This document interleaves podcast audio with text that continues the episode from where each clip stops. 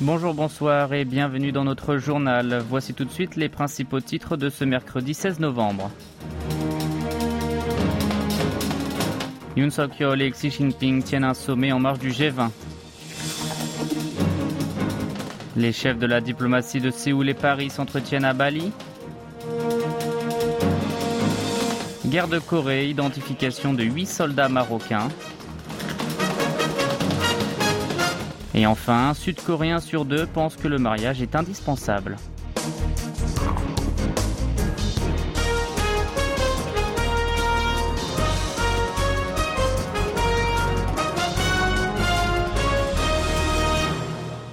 Le sommet Séoul-Pékin s'est tenu pour la première fois depuis trois ans. Le président sud-coréen Yoon Suk-yeol a rencontré hier son homologue chinois Xi Jinping en marge du sommet du G20 organisé à Bali en Indonésie.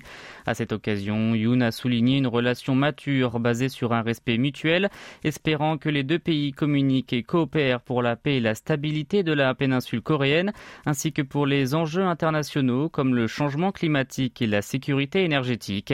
Xi, de son côté, a souligné l'importance géopolitique de la Corée du Sud avant de demander de relever d'un cran leur communication et leur coordination.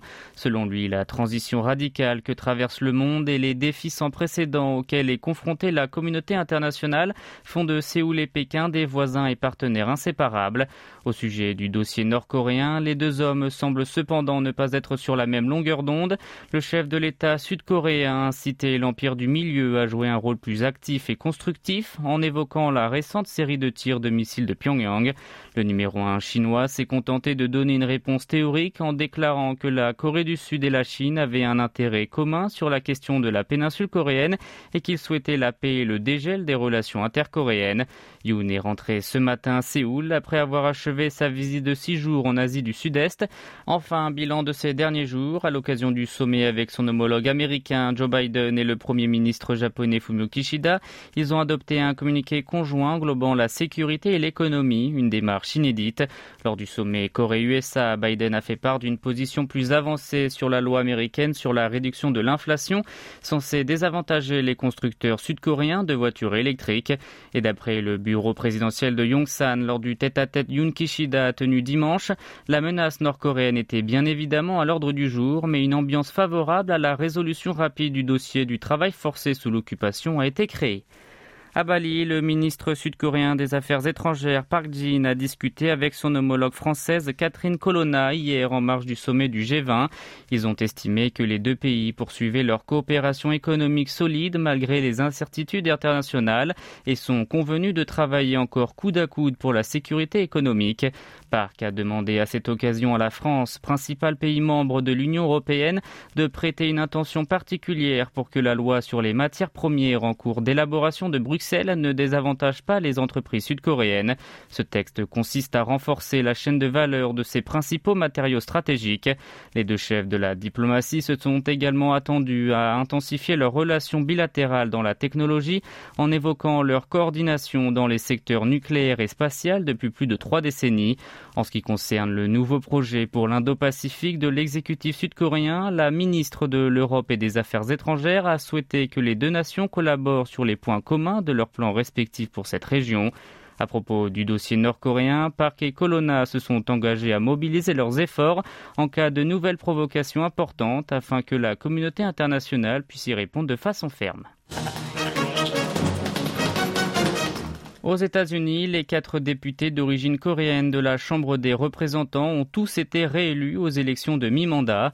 La républicaine Michelle Park Steele a confirmé sa victoire hier après les succès des démocrates Andy Kim et Marilyn Strickland ainsi que de la républicaine Young Kim. Il a fallu attendre une semaine après le scrutin pour obtenir le résultat définitif. La cause, le retard du dépouillement par la poste.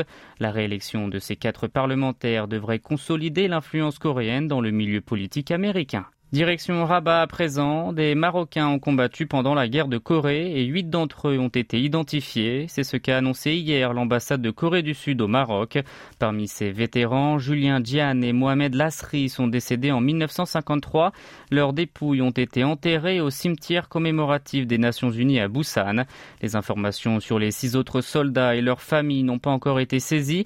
La mission diplomatique sud-coréenne cherche à vérifier s'ils sont toujours en vie, mais compte tenu de l'espérance de vie des habitants d'Afrique du Nord à l'époque, il y a très peu de chance. Vous êtes à l'écoute du journal en français sur KBS World Radio.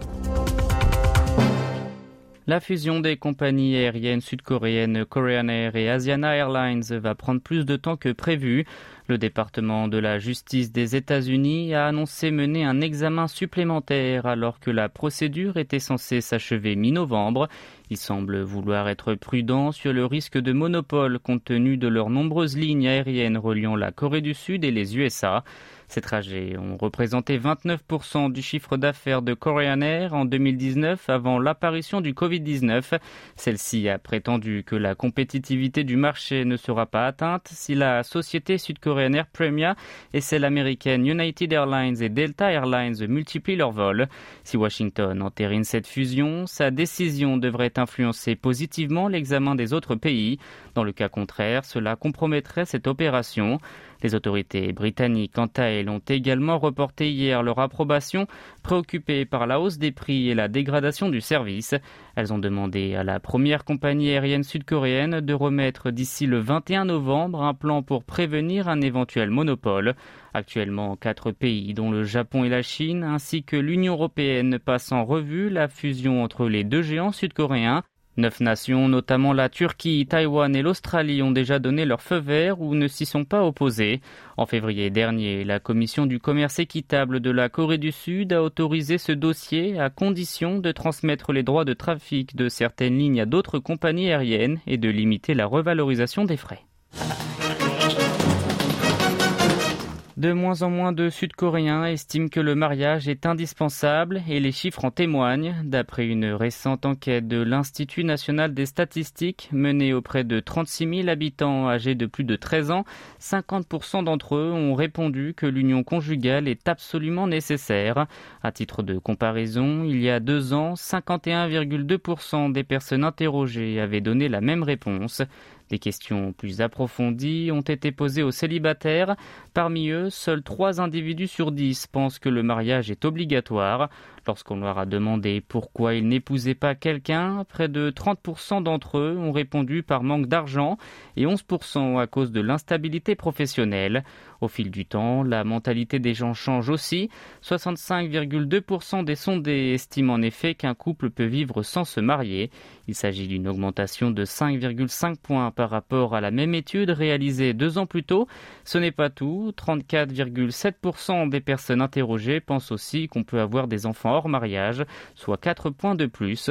Concernant l'adoption, 28,9% des questionnés sont favorables, ce qui est une hausse de 2 points, toujours comparé à il y a deux ans, alors que dans le passé, le concubinage et les bébés nés d'une union libre ou adoptée étaient difficiles à accepter dans une société confucéenne. Enfin, à propos des cérémonies de mariage, plus de 7 Sud-Coréens sur 10 considèrent que c'est excessif. Et pour terminer, ce jeudi, c'est le Sunung, l'équivalent sud-coréen du baccalauréat français. À la veille de cet examen qui va déterminer une grande partie de leur avenir, les candidats ont été convoqués sur le lieu des épreuves. Ils y ont reçu leur convocation qu'ils doivent présenter demain avec leurs pièces d'identité ainsi que les instructions à suivre.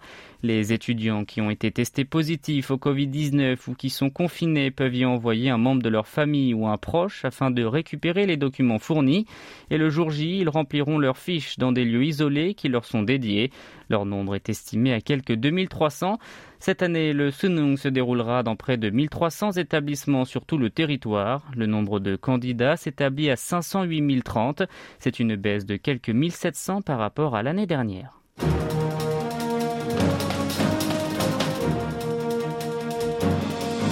C'est la fin de ce journal qui vous a été présenté par Maxime Lalo. Merci de votre fidélité et bonne soirée sur nos ondes.